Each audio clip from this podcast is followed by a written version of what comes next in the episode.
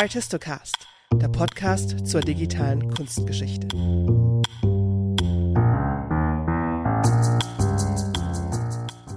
...69,3 Millionen Dollar. Das muss man erstmal sacken lassen. So viel war einem Sammler der NFT des digitalen Kunstwerks Everyday, The First 5000 Days von Mike Winkelmann, alias Beeple, bei einer Auktion im renommierten Auktionshaus Christie's 2021 wert. Seitdem spricht irgendwie jeder über digitale Kunst. Die Neugier an digitaler Kunst war in der Öffentlichkeit geweckt. Das war aber nicht immer so. Die digitale Kunst führte im Kanon der Kunstgeschichte lange ein Schattendasein. Doch ihre Geschichte beginnt bereits in den 1960er Jahren. Sie war seitdem immer da. Es ist uns nur nicht so bewusst. Medienkunst und digitale Kunst kommen im kunsthistorischen Curriculum nur selten vor. Manchmal scheint es in den Überblicksvorlesungen bei all den anderen Strömungen und Ereignissen des 20. und 21. Jahrhunderts kaum Platz dafür zu geben. Doch digitale Kunst hat eine eigene und bereits lang andauernde Geschichte. Es gibt Schlüsselmomente, etablierte Institutionen wie die Ars Electronica und Häuser wie das ZKM in Karlsruhe, das sich mit der besonderen Herausforderung beschäftigt, digitale Kunst zu bewahren und ausstellbar zu halten. Aber was ist digitale Kunst eigentlich? Haben wir es hier mit einer Nische in der ohnehin schon nischigen Medienkunst zu tun? Wer sind die Akteurinnen und Akteure dieser Geschichte und dieser Kunstform und wie verhält sich das denn alles zu KI-Kunst? Für alle diese Fragen habe ich mir Julian Stalter eingeladen. Er ist Wissenschaftler an der Ludwigs-Maximilians-Universität in München und forscht im Moment im DFG-Projekt Reflection Driven Artificial Intelligence in Art History, einer Schnittstelle von digitaler Kunst, Naturnachahmung der Überschneidung von digitaler Kunst und Bioart. Im Gespräch mit ihm werden viele Namen aus der Geschichte der digitalen Kunst fallen. Wer sich da orientieren möchte oder neugierig auf die Werke geworden ist, findet eine Liste dazu im begleitenden Blog auf der Artistocast Homepage. Und wo es möglich war, habe ich auch Videos zu den interaktiven Kunstwerken verlinkt. Also, dann steigen wir mal ein in das Thema digitale Kunst.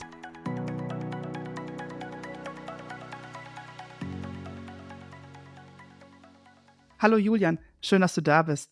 Jetzt fangen wir doch einfach mal mit den Anfängen an. Wann fängt digitale Kunst eigentlich an und welche Rolle spielt sie in der Medienkunst? Den Anfang der digitalen Kunst kann man in die 60er Jahre verorten.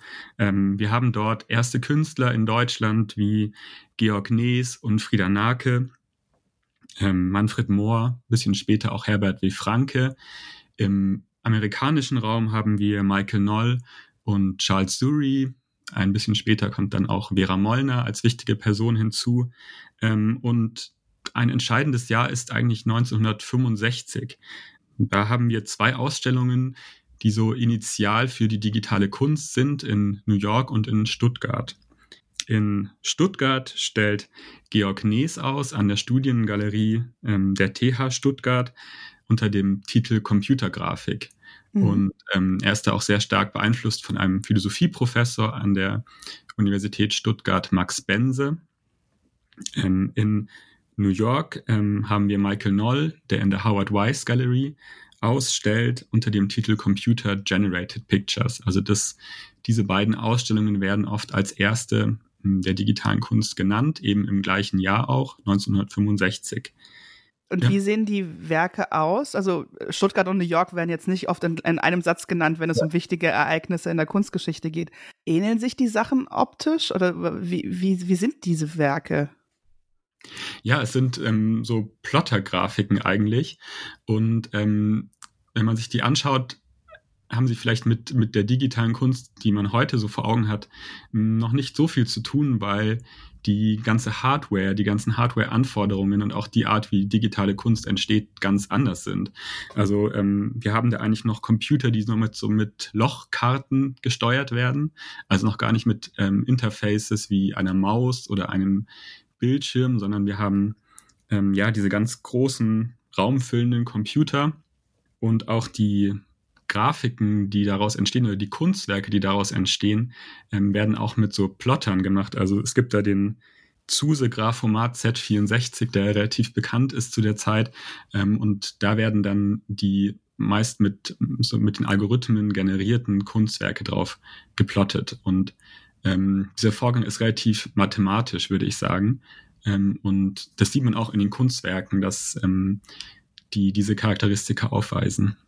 Ich glaube, ich muss dann ein Video in den Blog mit reinlegen, dass man sich das einmal anschauen kann, um, mhm. um eine genaue Vorstellung zu haben, wie das ist. Also diese frühe, äh, frühe digitale Kunst, eben ohne Bildschirm, ohne Maus, erzeugt was Haptisches, also was nicht Digitales, was sehr Analoges. Genau, also ähm, wenn man sich das, ich habe hier ein, auch ein Zitat von Georg Knees, ähm, der hat ähm, anlässlich dieser ersten Ausstellung auch eine Publikation herausgebracht, Rot 19.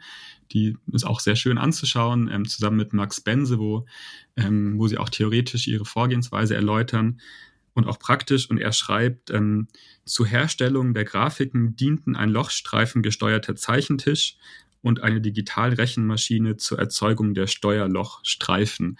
Also es hört sich ähm, ist digital, aber hört sich für uns und vielleicht ein bisschen analog noch an, weil natürlich ähm, es nicht in einem Bildschirm mit Maus, Tastatur oder vielleicht noch mit einem Grafikpad äh, passiert, äh, sondern ja durch diese doch indirekte Art und Weise der Steuerung durch, durch Lochstreifen. Was ist denn dann der Unterschied zur elektronischen Kunst? Weil die, die Rechenmaschinen äh, sind ja auch äh, elektronische Maschinen. Oder gibt es da gar nicht so einen, so einen Unterschied, so eine Abgrenzung? Ja, also ich, ich finde es da schwer, einen, so einen konkreten Unterschied zu machen. Ich könnte vielleicht auch jetzt allgemein auf die Terminologie ein bisschen eingehen, weil die auch sozusagen gar nicht so, so eindeutig ist. Also diese, die, die, die Terminologien zu digitaler Kunst generell sind eigentlich sehr, sehr fluide. Es gibt da ganz verschiedene Bezeichnungen. Es gibt auch Computerkunst, Computerart, vor allem auch so in, den früh, in, der, in der frühen Zeit. Ähm, wir sehen es ja auch an dem Ausstellungstitel beispielsweise von Georg Nees äh, Computer Graphic.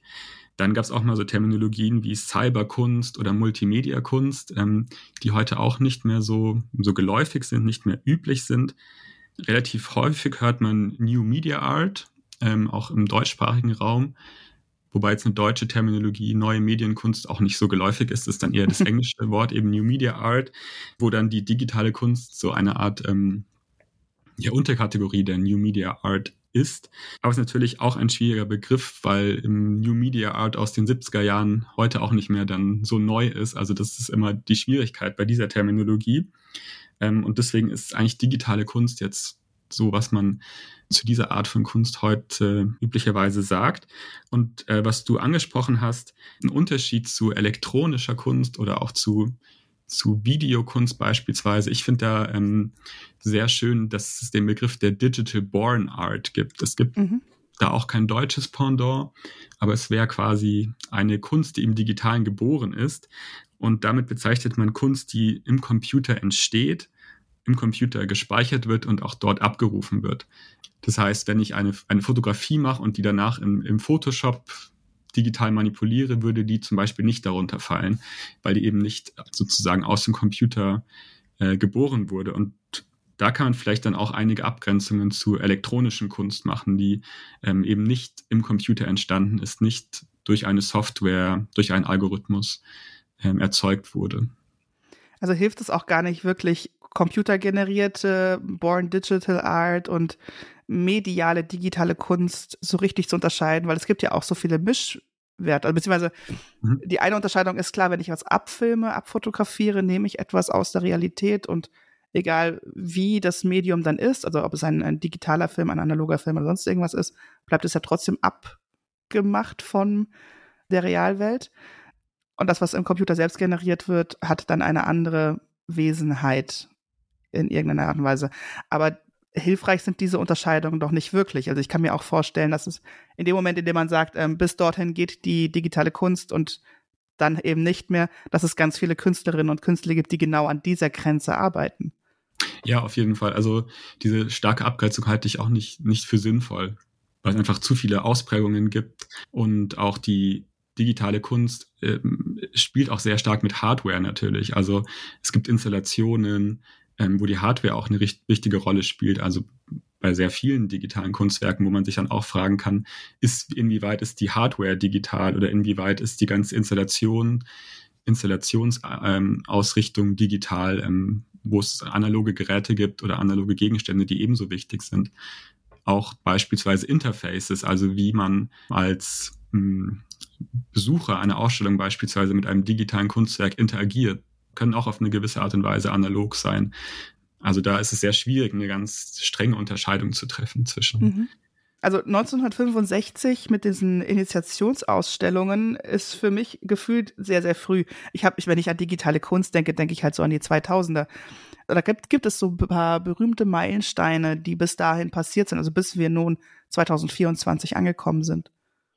Ja, ein weiterer wichtiger Meilenstein ist auf jeden Fall die Ausstellung Cybernetic Serendipity, die von Yasia Reichert kuratiert wurde und sich im Londoner Institute of Contemporary Arts befand. Das war im Jahr 1968, also drei Jahre hm, nach diesen ersten Ausstellungen. Und man kann sagen, dass diese Ausstellung eigentlich dazu geführt hat, dass auch digitale Kunst ein bisschen in den Mainstream gegangen ist, auch medial sozusagen hm, stattgefunden hat.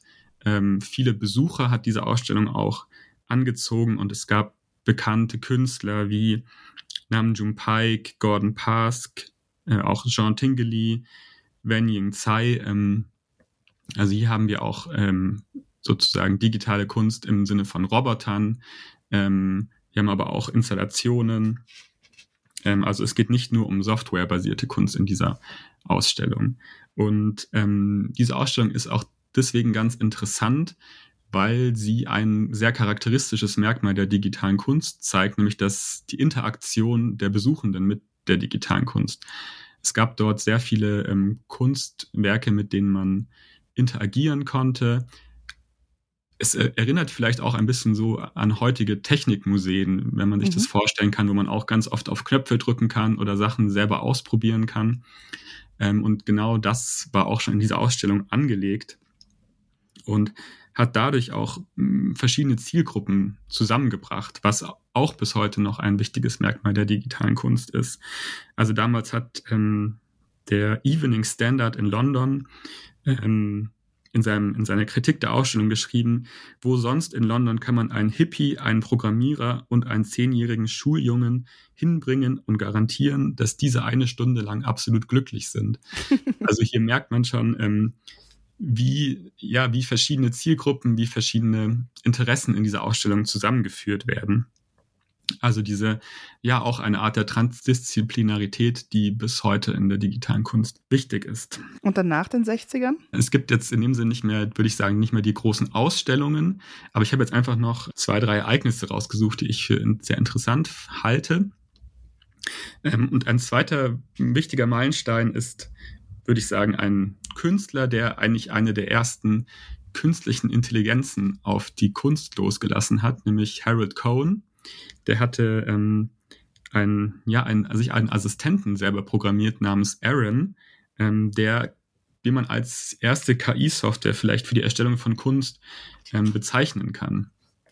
Er hat so in den ähm, 70er Jahren damit angefangen an der Universität in San Diego und dann auch bis zu seinem Tod 2016 wurde ähm, dieser Assistent immer weiterentwickelt. Mhm. Diese KI war aber ganz unterschiedlich zu heutigen KI-Modellen wie Stable Diffusion oder DALL-E, die ja eigentlich ähm, durch, statistische Auswerk durch statistische Auswertungen von Big Data sozusagen selbst lernen sind. Dieser Aaron von Harold Cohen war aber ein, eine KI, die ähm, anhand von Expertenwissen programmiert wurde. Das heißt, Harold Cohn hat diesen Assistenten selber anhand von ihm präferierter ästhetischer Regeln beispielsweise programmiert. Das heißt, er hat jede Regel eigentlich händisch eingegeben in diesen Assistenten, was natürlich unendlich viel zeitaufwendiger ist als heutige KI-Modelle, aber es war ähm, damals eben State of the Art. Ähm, ist vielleicht auch zu überlegen, ob es nicht auch ein interessanter Zugang zur Kreativität ist, wenn ein Künstler sozusagen ähm, ein, eine, eine KI programmiert, die nach seinen Regeln sich verhält, was auch spannend ist. Ja, dieses, dieser hm, Aaron hatte dann, war dann auch wiederum so eine Art Roboter, also wie dieses Wissen sozusagen auf die Leinwand gebracht wurde, kann man sich vorstellen, wie so eine kleine Schildkröte, es hieß auch Turtle, so ein kleiner Zeichenroboter, der über die Leinwand fährt und dann ähm, malt. Mhm. Und Harold Cohn wird auch dieses Jahr im Whitney Museum eine große Ausstellung haben. Also er wird auch jetzt im Zuge der aktuellen vielleicht Entwicklungen in KI und Kunst so ein bisschen wiederentdeckt. Jetzt sind wir in den 70ern. Jetzt haben wir noch mhm. ähm, ein paar Jährchen vor uns. Was passiert dann mit der digitalen Kunst? Also gibt es irgendwann mal so eine, eine Hochphase? Und ich denke da so ein bisschen auch an die 80er. Oder kann man eigentlich sagen, es, ist, es entwickelt sich stetig weiter?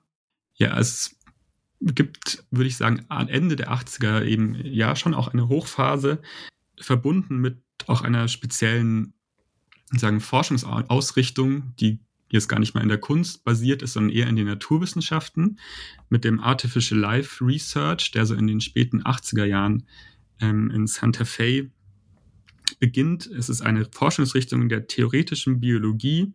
Christopher Langton ist da ein wichtiger Name, der als Begründer dieser Artificial Life Studies ähm, gilt. Und bei, diesem, bei dieser Fachausrichtung geht es darum, im Computer Natur zu simulieren. Also mhm. ähm, man sagt ja oft, Natur ist carbon-based, also kohlenstoffbasiert. Sie wollten eine Natur erschaffen, die silicon-based ist, also die auf Computerchips ähm, basiert. Und ähm, da spielen besonders auch evolutionäre Prozesse mh, hm, eine wichtige Rolle. Also man versucht, die Evolution mit Hilfe von Algorithmen nachzuahmen was dann wiederum für viele Künstler sehr interessant war, weil Evolution auch ein ein formgebender Prozess ist quasi. Also man kann Formen diesen evolutionären Algorithmen übergeben und simuliert dann quasi auch diese Weiterentwicklung von Formen, von ähm, virtuellen Lebewesen. Und da wird natürlich auch ein sehr alter Topos der Kunstgeschichte aufgegriffen, nämlich der Topos des Künstler, der Künstlerin als Schöpfer mhm. ähm, einer Welt. Also, ähm, dass man sagt, ähm, der Kunstschaffende ähm, erschöpft eine eigene Welt, die dann quasi unter Umständen sogar ähm, weiterleben kann ohne den Künstler. Also das ist ein, ein Topos, der in der Kunstgeschichte vorkommt und der, den man hier auch wieder finden kann. Ähm, da, und da gibt es einige bekannte Künstler wie Karl Sims ähm, oder Sommerer und Mignonot, ähm, die genau mit diesem Artificial Life Ansatz auch arbeiten und hier haben wir auch wieder diesen, diesen Aspekt des Interaktiven sehr stark. Also in Evolution gibt es ja oft diesen Selektion durch Umwelteinflüsse, ähm, durch verschiedene Faktoren. Ähm, und in der digitalen Kunst ist es oft dann der Besucher der Ausstellung, der diese Selektion trifft. Und oft mhm. ist dann eine ästhetische Selektion, also welche Organismen ihnen am besten gefallen. So ist es bei Carl Sims zum Beispiel. Ähm, bei Sommer und Mignonot ist es teilweise so, dass die Besuchenden selber diese Organismen in der Ausstellung quasi erschaffen und sie dann anschauen können. Mhm. Ähm, ein ganz interessantes Werk ist, ist ähm, A-Wolf aus dem Jahr 1993. Ähm, und dort konnten Besucher mit ihren Fingern kleine Lebewesen zeichnen auf einen, sozusagen auf ein Touchpad. Ähm, und diese Lebewesen wurden dann in ein Wasserbecken projiziert und haben sich dort äh, bewegt, haben sich dort fortgepflanzt, ähm, gegeneinander gekämpft. Also ist nicht nur der Künstler quasi ein, ein Schöpfer, ähm, sondern auch die Besuchenden ähm, äh, erschaffen hier quasi kleine Lebewesen ähm, in dieser Interaktion mit dem Kunstwerk. Und jeder kann mal Prometheus spielen am Sonntagnachmittag. Genau. Und ähm, kann dann auch sozusagen beeinflussen, wie die durch Bewegungen über dem Wasserbecken, ähm, ob, wie Kämpfe ausgehen. Ähm, also ich habe das auch mal im, im ZKM, konnte ich dieses Kunstwerk auch mal erleben und es ist wirklich ganz spannend und auch sehr, ähm, ja, sehr avanciert, würde ich sagen, für das Jahr 1993. Das ZKM ist das ähm, Zentrum für Kunst und Medien in Karlsruhe, die sich ja. der Bewahrung von digitaler Kunst stark widmen. Genau, die haben da äh, eine Sammlung und auch ähm, ja, auch versuchen auch im Archiv quasi digitale Kunst zu bewahren. Hm, was mich nun gerade ein bisschen wundert, also wir sind jetzt gerade in den 90ern angekommen und äh, du hast jetzt bei allen diesen Meilensteinen und sicherlich gibt es das auch bei vielen Kunstwerken, die in der Zeit dazwischen passieren und auch danach, sehr stark das Interaktive ähm, mhm. hervorgehoben.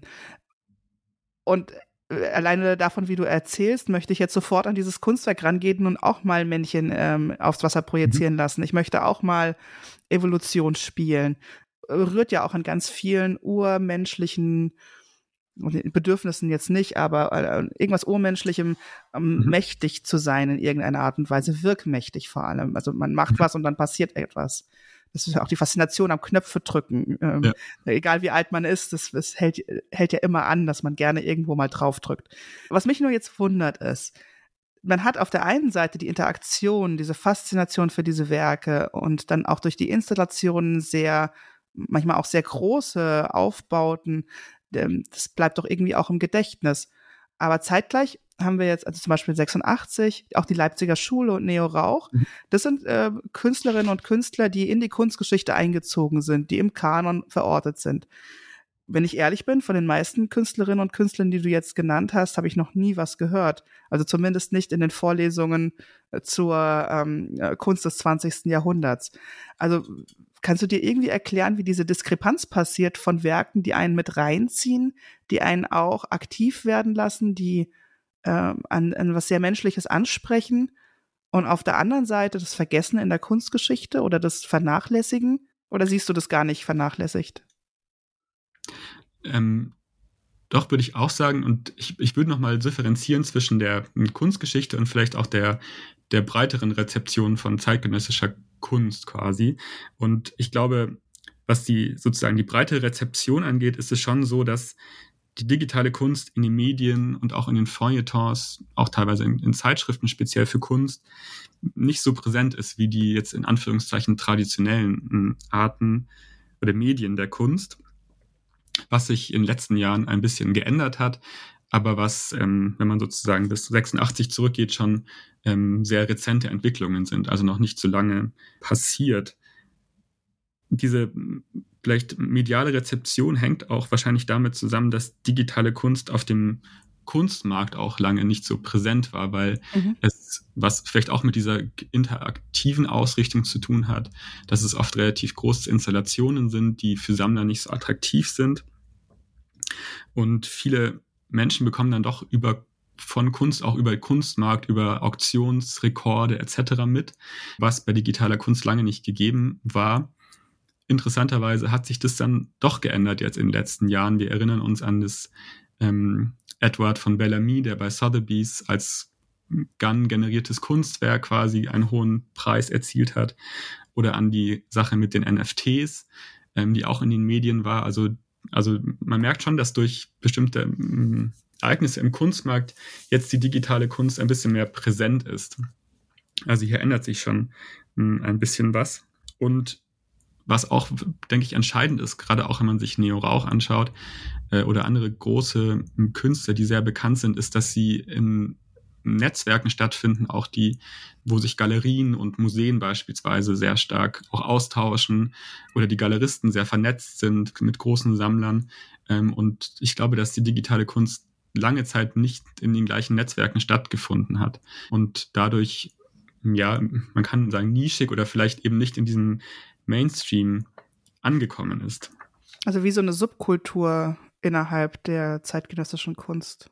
Ja, könnte man vielleicht sagen. Also als ähm, ja einfach, also ja einfach nicht in diesem in diesem Mainstream, ähm, der medial so präsent ist und ähm, vielleicht auch in den Galerien und großen Museumsausstellungen präsent ist. Und ähm, zu dem Thema Museen kann man vielleicht auch sagen, dass ich glaube, dass da schon auch lange Zeit noch ähm, so eine Art Vorbehalt gegenüber digitaler Kunst war auch aus, aus einer Art Unsicherheit heraus, wie man diese Ausstellungen betreut als Museum. Mhm. Ähm, weil natürlich die Sorge ist, man braucht dort spezielles Personal für digitale Kunst quasi, weil die Hardware, die Software speziell betreut werden muss, dass man einfach dort nicht das Know-how hat, um solche Ausstellungen abzuhalten. Ähm, Am Ende bräuchte man sogar einen Programmierer, um ein Setting nochmal aufzubauen.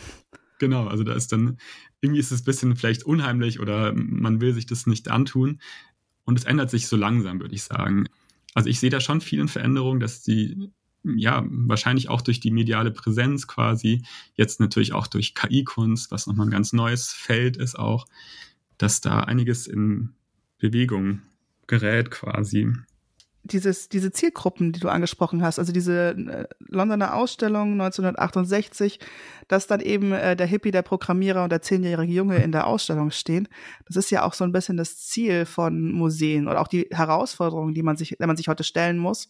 Wie bekomme ich ähm, in einer immer pluralistischer werdenden Gesellschaft ähm, es hin, Angebote in der Ausstellung zu schaffen oder auch Kultur zu zeigen, die ebenfalls pluralistisch ist und ebenfalls die Leute anspricht. Also gar nicht mal so mit, man muss immer nur die Zielgruppenwünsche bedienen, sondern auch andersrum. Man kann ja auch zeigen, was zeitgleich noch war. Also wenn man halt schon in 20 Ausstellungen war mit riesengroßen Gemälden, Farbflächenmalerei, dann gucke ich mir vielleicht die 32. Ausstellung von Farbflächenmalerei nicht an, weil dann hat man halt die großen irgendwann schon gesehen. Aber wenn ich dann auf einmal sehe, okay, gleichzeitig zu diesen großen Gemälden passieren andere Dinge in der mhm. Kunst, die mir bis jetzt noch gar nicht klar waren, dann kann man die Leute wieder rauslocken aus ihren äh, Netflix-Stuben. Ja, und äh, gerade auch, was Zielgruppen angeht, sind natürlich auch junge Leute, sind auch inzwischen auch, auch mittelalte Leute natürlich mit dem Digitalen sehr vertraut und ähm, man kann dort diese ja, wie man sagt, die Zielgruppe abholen. Und man kann dort direkt auch auf, auf junge Leute besser eingehen, wenn sie genau mit dieser Art von Interaktion, vielleicht auch mit ähm, digitalen Oberflächen, mit denen sie vertraut sind, mit denen sie umgehen können, dass da gleich eine ganz andere eine Faszination mit dieser Kunst gibt und vielleicht auch ähm, ja eine Art von Immersion, dass man schneller dort in diese Welten eintaucht als ähm, vielleicht bei anderen Materialien. Also da liegen große Chancen, ja, das Museumspublikum zu erweitern. Gibt es eigentlich einen Unterschied zwischen Deutschland und dem Umgang mit digitaler Kunst innerhalb von Deutschland ähm, oder international? Also die, du hattest jetzt Künstlerinnen und Künstler genannt, die für mich, also viel natürlich in Amerika mhm. stattfindet. Aber mit Stuttgart hatten wir ja in Deutschland eine Initiationsausstellung 1965. Ist, ist im Prinzip diese, die deutsche Perspektive auf die digitale Kunst ähnlich zu der internationalen oder ist sie international doch ein bisschen mehr angesehen? Also wird da mehr drüber geforscht, wird mehr ausgestellt? Also siehst du da irgendwie einen Unterschied? Ja, ich, ich, ich finde es schwierig zu sagen, quasi, es wären jetzt so gefühlte Wahrheiten von mir. Also ich mhm. kann jetzt keine Statistiken äh, ähm, aufführen, aber es ist im, es ist schon so, dass in USA, England auch und Niederlanden auch, ähm, die sozusagen auch schon präsent ist und ähm, es gibt auch ähm, wichtige Zeitschriften aus dem Bereich, vor allem in den USA. Aber wir haben im deutschsprachigen Raum schon auch wichtige Institutionen oder sehr wichtige Institutionen, auch im internationalen Vergleich. Also mit der Ars Electronica in Linz, die, jetzt mal, die ich jetzt zum deutschsprachigen Raum dazu zählt oder die eben in Österreich ist, haben wir eigentlich das wichtigste Festival der digitalen Kunst, ähm, was auch international bekannt ist. Ähm, in Deutschland haben wir das ähm, ZKM, also das Zentrum für Kunst und Medien, die sich nicht nur der digitalen Kunst, aber zu einem sehr großen Teil der digitalen Kunst äh, verschrieben haben und haben dadurch schon ein paar Institutionen quasi, die sich damit beschäftigen. Mit Festivals könnte man auch noch die Transmediale in Berlin nennen, die jedes Jahr stattfindet, die sich auch mit diesen Thematiken beschäftigt. Ähm, und es gibt auch ein paar Museen im deutschsprachigen Raum, die sich jetzt exklusiv quasi dem Digitalen widmen. Zum Beispiel das Haus der elektronischen Künste in Basel, was jetzt im deutschsprachigen Raum ist, ähm, natürlich in der Schweiz. Oder auch das Light Art Space, ähm, was jetzt in Berlin seit ein paar Jahren existiert und auch viele Ausstellungen Elektron äh, digitaler Kunst hat. Ähm, also es gibt schon einiges, es wird schon einiges geboten. Ähm, was man vielleicht sagen könnte, ist, dass es im, im, institutionellen Rahmen, also zum Beispiel in universitären Curricula, Vorlesungen, nicht so stark äh, vertreten ist und dadurch eher die klassische äh, Kunstgeschichte vielleicht stärker ist und es in Vorlesungen zur zeitgenössischen Kunst dann vielleicht mal einen Termin zur digitalen Kunst gibt, wenn überhaupt, ähm, aber das dass es da vielleicht noch, noch Nachholbedarf gibt in Überblicksvorlesungen beispielsweise zur zeitgenössischen Kunst, der Kunst der letzten 50 Jahre. Ich überlege gerade meine Überblicksvorlesung damals. Digital war da nichts dabei. Ja. Ja, es ist ja meistens eher vielleicht noch Performance oder Fluxus oder so, da kann ja. man vielleicht noch unterort, also im weitesten Sinne, aber Digitalkunst speziell ist dann, wird wird dann oft ausgelassen. Also, also da gibt es auf jeden Fall Nachholbedarf. Da könnten mal die, die Vorlesungsunterlagen aller Institute dringend überarbeitet werden. Genau. Vielleicht eine Kombi-Vorlesung zu digitaler Kunst und Bioart oder ja, oder auch mit, ja, mit KI-Kunst natürlich. Ist sehr, mm, ein sehr wichtiges Thema. Gucken wir uns doch mal, wenn wir jetzt so die Geschichte und auch diesen institutionellen Rahmen jetzt haben, äh, die digitale Kunst genauer an. Angefangen mit diesen großen Rechenmaschinen, diesen Rechenschränken, die plotten, also die auf Papier etwas drucken, bis hin zu kleinen Turteln, die durch die Gegend laufen und dann mit Bildschirm und Maus und Knöpfe, Dinge, die man dann projizieren kann oder die man auf Bildschirmen sehen kann. Ähm, bei digitaler Kunst, wenn ich sie in euch in Ausstellungen sehe, ist mir auf den ersten Blick oft gar nicht klar, dass da wirklich digital dahinter steckt. Oder sie, sie sehen auch nicht, also es ist auch so unterschiedlich, diese Bandbreite, wie diese Werke ausschauen können, dass man nicht sagen kann, ja, das ist digitale Kunst, so wie man stilistisch sagt, ja, das ist Gotik man hat es ja immer mit Objekten auch zu tun, die sehr haptisch und sehr analog sind. Also wie viel Aufführung, wie viel Installation, wie viel Objekthaftes steckt denn in der und hinter der digitalen Kunst?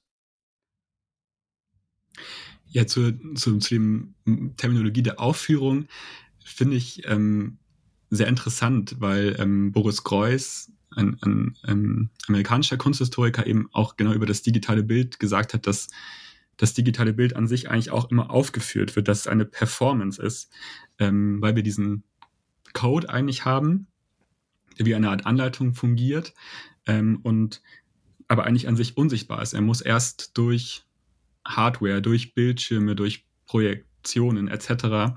Äh, wird er sozusagen für uns als Besuchende äh, visualisiert. Also es ist vielleicht ähnlich auch ja wie eine Art Aufführung oder ja, oder Konzeptkunst, wenn man dann einfach das Konzept kauft, also wie man den Code hat und dann wird ähm, im musealen Raum, im Ausstellungsraum dann nur noch die Regeln aufgeführt. Genau, ja. Also man hat die Anleitung, den Code, der dann ausgeführt wird von, von den Geräten quasi und visualisiert dadurch ist immer wichtig, ähm, sich zu vergegenwärtigen, dass das Digitale an sich nicht visuell ist, sondern aus Codes besteht, aus diesen Algorithmen, aus Zeichen, aus Buchstaben.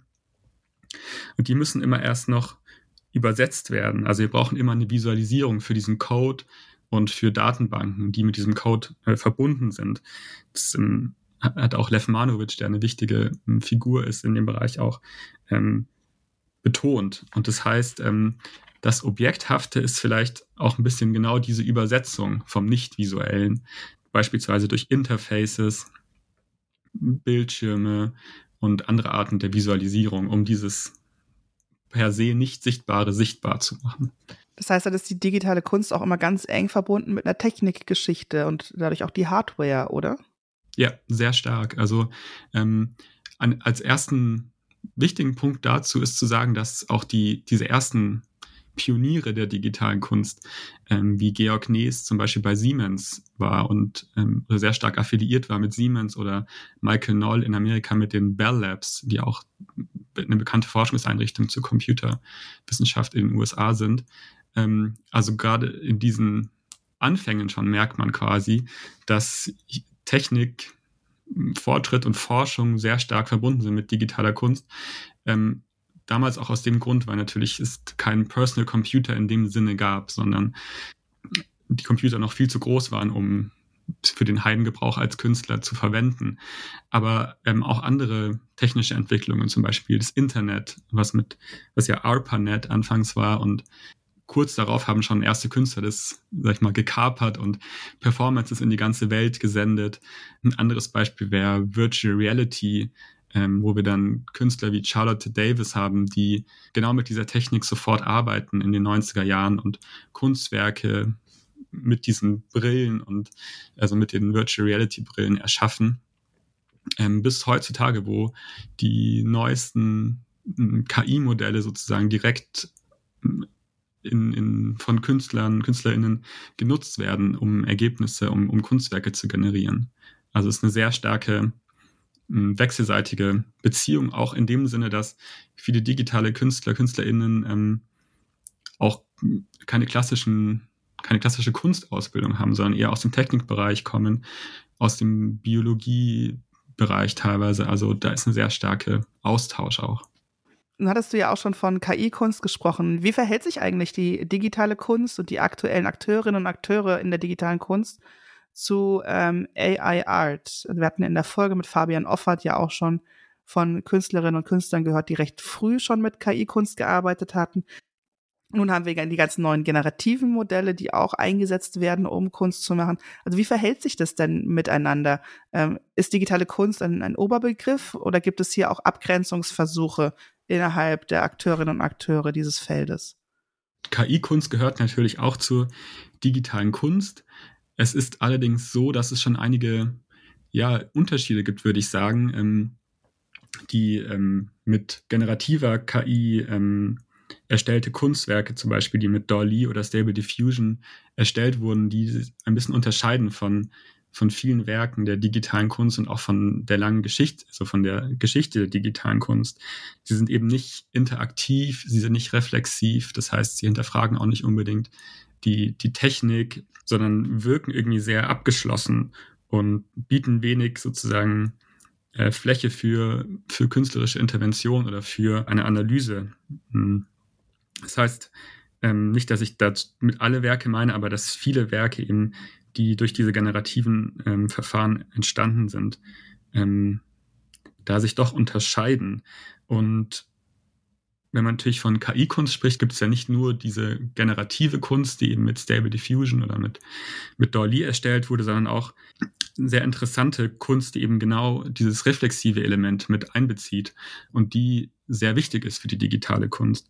Also beispielsweise würde mir der Trevor Paglin einfallen, ein digitaler Künstler, ähm, der Werke mit GANs generiert, also mit diesen Generative Adversarial Networks, also sich auch KI-Techniken bedient, aber ganz aktiv hinterfragt, zum Beispiel, welche Trainingsdaten benutzt er und diesen Aspekt damit reinbringt, was ihn zu einem sehr wichtigen digitalen Künstler macht. Mhm. Oder ähm, Entangled Others, ein Künstler-Duo, das diese Trainingssets, die sie ebenfalls für, die, für das Generieren ihrer Kunstwerke benötigt, eben auch fast schon kuratorisch zusammenstellt aus Naturdarstellungen und dann daraus neue synthetische Lebewesen generiert. Also man kann vielleicht sagen, dass KI, Kunst, eine sehr wichtige, sehr wichtiger Teil der digitalen Kunst ist, dass man aber vielleicht ein bisschen Abgrenzungen trifft zu KünstlerInnen, die vielleicht jetzt nur ein bisschen rumprobieren mit Stable Diffusion oder mit Dolly ähm, und dann dort einfach schnell Ergebnisse generieren, sondern es, es ist schon wichtig, dass man da auch diesen ja reflexiven ähm, Charakter dabei hat. Wie, wie nah ist eigentlich die digitale Kunst der Informatik? Sind es dann immer ProgrammiererInnen oder äh, hat man es mit Kooperationen zu tun? Ähm, wahrscheinlich ist es auch sehr unterschiedlich, oder? Ja, es ist eigentlich von KünstlerInnen zu KünstlerInnen unterschiedlich quasi, inwiefern sie selber programmieren oder ob sie einen, einen Programmierer, eine Programmiererin beschäftigen, quasi, die für sie ihre Konzepte umsetzt. Es gibt gerade unter diesen Pionieren der digitalen Kunst viele, die sehr stolz darauf sind, dass sie alles selber programmieren. Es gibt aber dann genauso bald auch Kooperationen einfach, wo ähm, aufgeteilt wird zwischen, ähm, zwischen dem künstlerischen Aspekt und dem Programmieren. Wobei man natürlich auch, wenn man, auch wenn der KünstlerInnen nicht programmiert, äh, schon ein ziemlich mehr als grundlegendes Verständnis davon haben sollte, quasi wie, wie Programmieren etc. funktioniert, weil sonst gibt auch die, die digitale Kunst wenig Sinn, wenn man sich mit dem Medium quasi nicht, nicht auskennt. Vielleicht analog ähm, zum Bronzeguss. Also ja. die wenigsten Künstler haben ja selbst äh, Bronze gegossen, aber mussten wissen, wie der Bronzeguss funktioniert, damit nicht die Arme, Beine oder Nasen abfallen. Genau, also man muss irgendwie so eine Art Grundverständnis einfach mitbringen, nicht mitbringen, aber haben, sich vielleicht auch aneignen. Und da ist, würde ich sagen, interessant auch, dass ich glaube, dass sich geändert hat, auch durch neue Technologien. Ähm, das ist immer, ja, es gibt auch Programme wie Blender jetzt beispielsweise, ähm, wo man auch digitale Kunst erschaffen kann, ohne dass man jetzt sehr sozusagen sehr tief in der Materie des Programmierens drin ist. Also die, die Software, und natürlich auch die Hardware, die immer kleiner wird und immer leistungsstärker, aber auch die Software ähm, erlauben dann auch, dass man sich der digitalen Kunst vielleicht ein bisschen weniger voraussetzungsreich nähert als vorher. Also dass man ähm, auch mit einfach mit, mit dem Willen und Einarbeitung und YouTube-Videos es schafft, ähm, dort auf Fuß zu fassen und nicht ähm, erst jahrelang Informatik studieren muss oder so. Und Blender ist ein Programm, mit dem man in einem virtuellen Raum dreidimensionale Sachen bauen kann. Genau, so ein, falls, falls jemand das, äh, genau die Software nicht kennt. Software, Und äh, da gibt es ziemlich viel äh, YouTube-Videos. Ja. Was mich jetzt noch interessiert, also wir haben ja jetzt immer den großen Bogen über die Geschichte, über die Institutionen und unterschiedliche Ausrichtungen gemacht. Und es fängt mit der digitalen Kunst ja auch schon an. Man hat irgendwie was zum Sehen, man hat was zum Interagieren, man hat, finde ich, auch meistens irgendwas zum Hören. Also ganz selten sind die ja geräuschlos, sondern wird viel auch mit, mit Musik gespielt oder auch wenn es dann auch in Rauminstallationen reingeht, mit Haptik. Also wie ist der Teppich? Wie fühlen sich die Sachen an, mit denen man interagiert? Wie, wie multimodal oder intermedial ist eigentlich die digitale Kunst jenseits des Programmcodes? Ja, auch dadurch wieder, dass es sehr stark, dass es sehr oft auch Installationen, eine installationsartige ähm, Ausrichtung quasi der digitalen Kunst ist, gibt es sehr viel multimodale digitale Kunst. Ein wichtiger Punkt ist sicher auch wiederum die Interaktion. Das heißt, dass, dass es ein Feedback gibt für die Interaktion, das oft ähm, durch, durch, durch Sound, durch Geräusche entsteht. Aber natürlich ist, die, ist der Sound auch wiederum programmierbar und durch Algorithmen erzeugbar. Das heißt, wir haben hier noch eigentlich wieder eine weitere Ebene, die sich auch wieder durch digitale Techniken hinzufügen lässt und die durch diesen Code auch anpassbar ist, vielleicht modular ist. Das heißt, Sound ist sehr wichtig ähm, für die digitale Kunst. Und äh, also es ist jetzt irgendwie so mein Vorurteil, wenn ich in so einer Ausstellungshalle bin, also großer White Cube, ähm, man läuft dann so rum und irgendwo hört man in der Ecke irgendwas fiepen, dann denke ich mir, oh, das ist bestimmt eine digitale Kunstinstallation. Ähm, immer so, so ein Synthi-Sound oder irgendwas Oszillierendes. Ist das jetzt nur meine Wahrnehmung oder oder hast du das auch schon beobachtet, dass man sich ganz gerne so einem Synthi 80er Futurismus Sound bedient? Ja, also das ist auch teilweise meine Wahrnehmung und ich, ich würde es noch erweitern, auch dass teilweise natürlich auch die, die visuelle Ausprägung oft so einen Retro-Charakter teilweise hat. Und da finde ich interessant, auch sozusagen das vielleicht auf eine andere Ebene an zu betrachten, nämlich auf der Ebene auch der Produktionsmittel, äh, weil wir natürlich bei digitalen ähm, Erzeugnissen oft, wenn wir an Computerspiele denken oder an Animationen in, in, in Kinofilmen, Special Effects und so weiter, sind wir natürlich eine, eine Digitalität gewöhnt, die ein sehr großes Budget hat, an der viele Leute arbeiten, viele Programmierer, ähm, Designer etc. Und diese Produktionsmittel hat natürlich ein, ein, ein Künstler oder mehrere Künstler zusammen nicht zur Verfügung. Das heißt, wir sehen hier auch so ein bisschen die Produktionsverhältnisse, wenn wir dieses leichte Retroartige sehen. Es gibt da auch einen sehr, also einen meiner Lieblingsaufsätze von Hito Steyer in Defense of the Poor Image, wo sie auch genau darauf eingeht, dass oft pixelige, nicht ganz perfekte, nicht ultra 4K HD ähm, digitale Erzeugnisse, dass es auch widerspiegelt quasi, dass sie eben nicht aus einem Corporate Umfeld kommen, wo unendlich Geld zur Verfügung steht, sondern dass es auch eine Art von Subkultur ist, auch eine Art von, ja, von Do-it-yourself-Culture, ähm, der dann eben vielleicht diese leicht retroartigen, ähm, pixeligen, 80er Jahre anmutenden ähm, äh, Werke hervorbringt.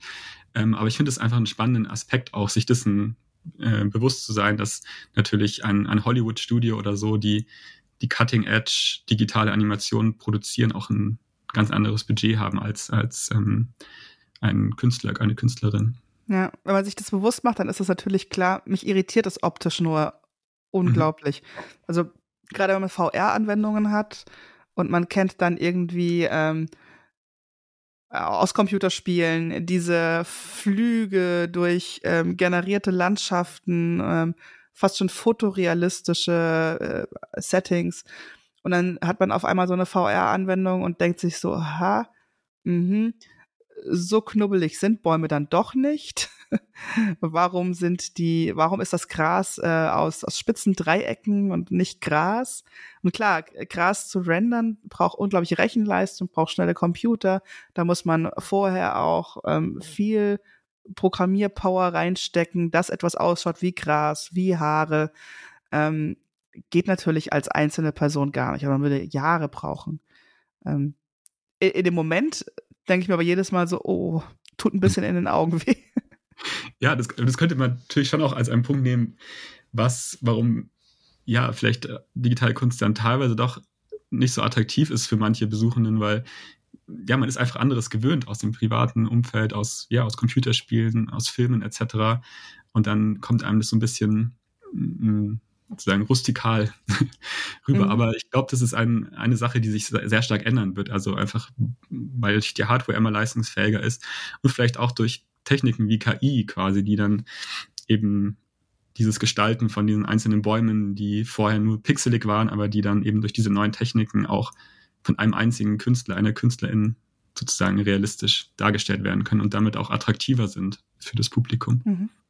Was sind denn gerade so die aktuellen Akteurinnen und Akteure, äh, die du dir gerne anschaust? Also wem, wem folgst du gerade? Oder auch wo, mhm. wo verfolgst du die? Also ist es dann etwas, was auch viel in Social Media stattfindet? Äh, wie, wie kommt man eigentlich an diese, in dieses Netzwerk rein, in diese Subkultur? Ich verfolge tatsächlich viel auf, auf Social Media, auch auf Instagram, teilweise auch auf, auf X. Aber es gibt immer wieder auch so, ja, vielleicht so eine Art Leuchtturmausstellungen, wo die m, wichtigen Akteure dann auch äh, zusammengeführt sind. Und ich ähm, persönlich finde natürlich auch ähm, sozusagen Kunst spannend, die sich mit jetzt heutzutage mit KI auseinander, auseinandersetzt, ähm, aber vielleicht auch in einem ähm, sozusagen reflexiven Verhältnis. Und ähm, ein Künstler, den, ähm, der sehr bekannt ist heutzutage, ist Refik Anadol, ähm, der mit diesen Machine Hallucinations auch international viele Museen bespielt hat. Ähm, der Kunstkritiker Jerry Saltz hat es mal Lavalampenkunst genannt. Lasse ich jetzt mal so stehen. Ähm, aber das ist einer der auf jeden Fall bekannt, einer der bekannten Akteure quasi.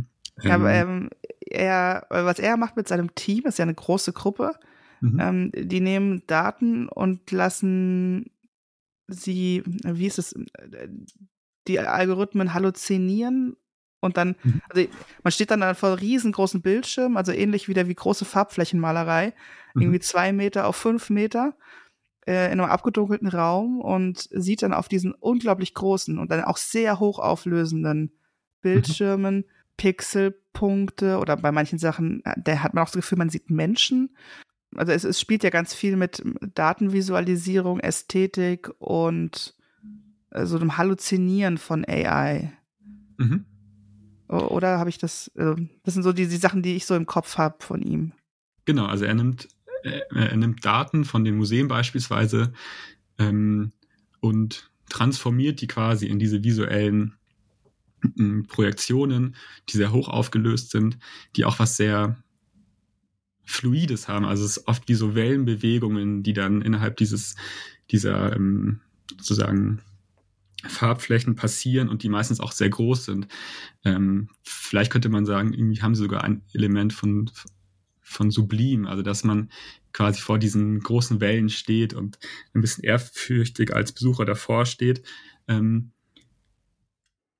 aber da fehlt wiederum wieder auch, würde ich sagen, so ein bisschen die reflexive Dimension. Also es ist schon eine Visualisierung der Daten, ähm, aber es wird nicht darüber hinaus, finde ich, wird jetzt nicht so viel ähm, zum Denken angeregt, sondern es ist eher auch ein Spektakel.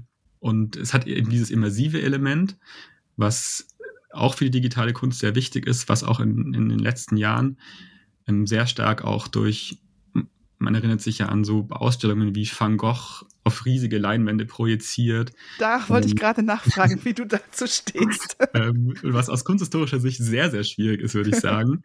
ähm, was auch äh, ja, als kritisch denkender Mensch sozusagen auch die Frage ist, inwiefern ist das digitale Kunst. Aber es zieht irgendwie viele Leute an, weil dieses Überwältigende, diese großen Dimensionen, dass man eintaucht in die Kunst, ähm, ist einfach für viele Menschen attraktiv. Das hast du dich gut rausgeredet. Also ich, ich, ich kann auf jeden Fall sagen, aus kunsthistorischer Sicht finde ich es sehr schwierig, sozusagen Van Gogh-Gemälde irgendwie so zu erweitern und ähm, auf riesige Leim, äh, auf riesige auf Wände zu projizieren. Ich nenne das Instagrammable Art. Also ja. das sind dann äh, so Museen, die wirklich nur existieren, um auf dem richtigen Selfie-Spot das richtige Bild zu machen, um es dann zu posten. Also wie diese, es gibt ja auch Instagram-Museen, also Selfie-Museums, mhm. Die nur existieren, ähm, um in einem Raum voll mit Luftballons ein Selfie mhm. zu machen. Oder in einem großen Spiegelraum, die natürlich inspiriert sind von Kunstwerken. Also gerade diese Spiegelkabinette oder auch ähm, ein Räume voll mit Punkten. Das, das mhm. sind äh, Rezeptionen von berühmten Künstlerinnen und Künstlern, von berühmten Ausstellungen und Inszenierungen aber dann halt nun im Prinzip als zweiter Aufguss für ein Instagram-Museum. Ja. Und die Frage ist auch, ob sich, wie sich das durchsetzt. Also, also es ist wirklich auch eine Frage, ob das wirklich, ob das nicht nur ein kurzzeitiger Trend war, ähm, der die Leute fasziniert hat. Mhm. Das, wozu ich eher neigen würde. Ich glaube nicht, dass es eine Konstante in der digitalen Kunst wird. Glaube ich auch nicht. also Refik Anadol ist ja jetzt ein Beispiel von einem digitalen Künstler, einer Künstlergruppe, die sehr bekannt ist. Aber gibt es denn auch Leute, ähm, die du selber sehr gut findest, also die vielleicht noch nicht so bekannt äh, sind, denen du jetzt Bekanntheit verschaffen kannst? Also ähm, sind schon bekannt, aber ähm, vielleicht nicht so im Mainstream angekommen wie Refik Anadol quasi. Und da würde ich ähm, gerne noch Ian Cheng vorstellen, ähm, auch einen digitalen Künstler, der vor allem mit seiner Emissaries-Trilogie ähm, die so vor zehn Jahren ungefähr herausgekommen ist, sehr bekannt wurde. Ähm, und ich finde, dass er konzeptuell, aber auch ästhetisch sehr anspruchsvolle digitale Kunst macht. Ähm, und er erstellt sozusagen Simulationen, ähm, die sich im Laufe einer Ausstellung immer weiterentwickeln. Ähm, und da kommt wieder das, dieses Topos des ähm, Künstlers als Schöpfer auch stark hervor, ähm, weil er, er nennt das Ganze World Building was natürlich auch eine Dimension, würde ich sagen, rein in Computerspiele hat teilweise, ähm, dass das Kunstwerk so eine Art Simulation ist, eine Welt, die der Künstler erschafft und die dann quasi ähm, lebt während der Ausstellung. Also es kann bei diesem Emissaries Trilogie beispielsweise von Ian Cheng sein, dass ähm, wir haben dort verschiedene Akteure, kann man sich vorstellen, schaut ein bisschen aus wie ein Computerspiel, die sich in dieser Welt bewegen. Und es kann sein, dass am ersten Tag der Ausstellung eine Interaktion dort passiert ähm, und die wird sich einfach weiter weiter herausspielen quasi, je länger die Ausstellung stattfindet. Das heißt, wir haben hier schon sowas wie ein Element der Lebendigkeit quasi und auch eine Sache, die mh, hm, für viele Künstler denke ich auch schon immer erstrebenswert war, nämlich dass ihr Kunstwerk nicht mit dem letzten Pinselstrich stirbt oder tot ist, sondern sich weiterentwickelt. Und auch ohne ihr Zutun quasi eine Art von Lebendigkeit erhält. Mhm. Ähm, und das finde ich einen sehr spannenden Aspekt, der eben genau dieses Medium der digitalen Kunst auch ermöglicht, den Malerei, Skulptur etc. in dieser Art und Weise nicht so ermöglichen. Also dieses eine Art von simulierter Lebendigkeit, die einfach ähm, spannend ist. Eine zweite wichtige Person auch bei der digitalen Kunst, die auch schon lange dabei ist, ist Lynn Hirschman Leeson, die auch in der Videokunst ähm, oder auch in der Bioart teilweise gearbeitet hat. Und sie hat eine sehr schöne Arbeit namens Shadow Stalker ähm, vor ein paar Jahren gezeigt und die auch ähm, diesen Interaktionscharakter wieder ähm, hervorbringt, aber auch wieder dieses reflexive Element, was ich auch sehr spannend finde. Und zwar ist es so, dass man als Besuchender ähm, bei diesem Kunstwerk seine E-Mail-Adresse in ein Interface eingibt mhm. und das Kunstwerk sucht dann in diesen in öffentlichen Datenbanken wo überall Informationen zu dieser E-Mail-Adresse gespeichert sein könnten. Und man kann dann sozusagen interagieren mit diesen Daten, die einem zurückgespielt werden. Ähm, zeigt dort immer eine Person, die so tanzt vor diesen Daten quasi. Was natürlich Bereiche wie Datenschutz, aber auch, ähm, auch in den USA ein sehr ähm, kontroverses Thema wie Predictive Policing, also dass man anhand von Daten quasi Verhalten vorhersagt. Und das finde ich auch einen, einen, sehr spannenden Aspekt eben mit digitaler Kunst, ähm, dass man diese Interaktion hat, aber gleichzeitig eben auch auf gesellschaftlich relevante Diskussionen ähm, zugreift und diese thematisiert. Auf künstlerische Art und Weise auch Grenzen auslotet oder über Grenzen geht, die man vorher vielleicht noch nicht gesehen hat. Ja, und dann auch stark sieht quasi, wie das eigentlich alles auch verzahnt ist. Also da ist, da ist das Kunstwerk plötzlich ganz nah im, im eigenen Leben oder in eigenen Themen, die für einen sehr wichtig sind und essentiell sind, wie Datenschutz beispielsweise. Danke dir, Julian, für diesen großen Bogen, angefangen in den 1960ern bis hin zu aktueller KI-Kunst ähm, und politischen, äh, gesellschaftlichen Debatten, die ähm, mit dem Digitalen auch zu tun haben. Es war ein großer Überblick mit vielen Künstlerinnen und Künstlern, die hoffentlich nun alle Einzug halten in die großen Überblicksvorlesungen der Kunstgeschichte. Das hoffe ich auch.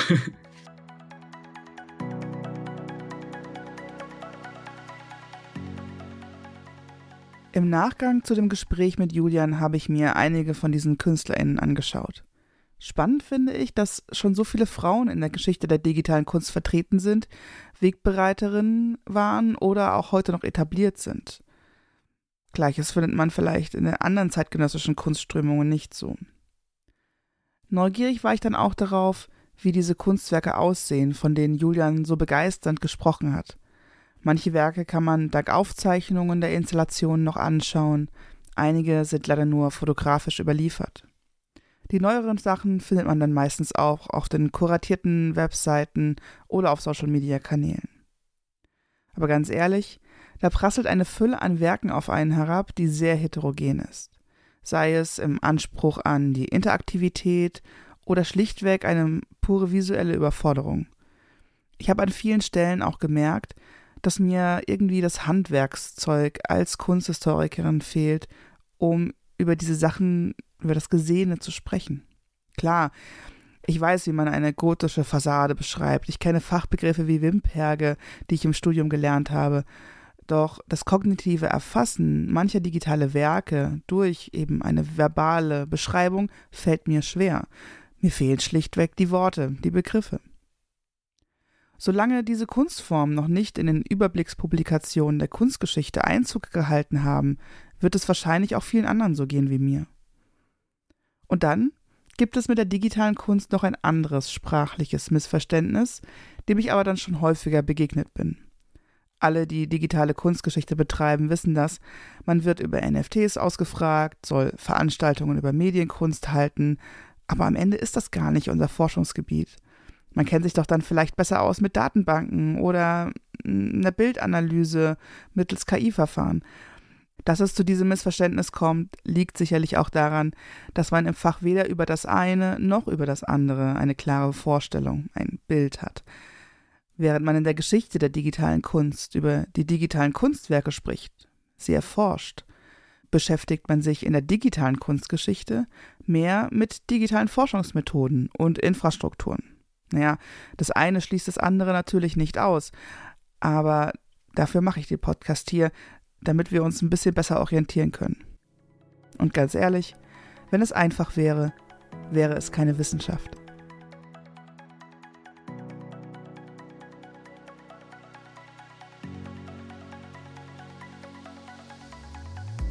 Diese Folge wurde von Jacqueline Klusig-Eckert produziert im Auftrag des Arbeitskreis Digitale Kunstgeschichte. Unterstützt wird sie dabei von der Redaktion der Arbeitskreismitglieder Peter Bell, Lisa Diekmann, Peggy Große, Waltraud von Pippich und Holger Simon. Finanziert wird Artistocast, der Podcast zur digitalen Kunstgeschichte von NFDI for Culture, dem Konsortium in der nationalen Forschungsdateninfrastruktur, das sich mit Forschungsdaten zu materiellen und immateriellen Kulturgütern befasst. Unterstützt wird Artistocast durch den Deutschen Verband für Kunstgeschichte. Du hast noch eine Frage oder Anregungen? Kontaktiere uns einfach unter podcast@digitale-kunstgeschichte.de.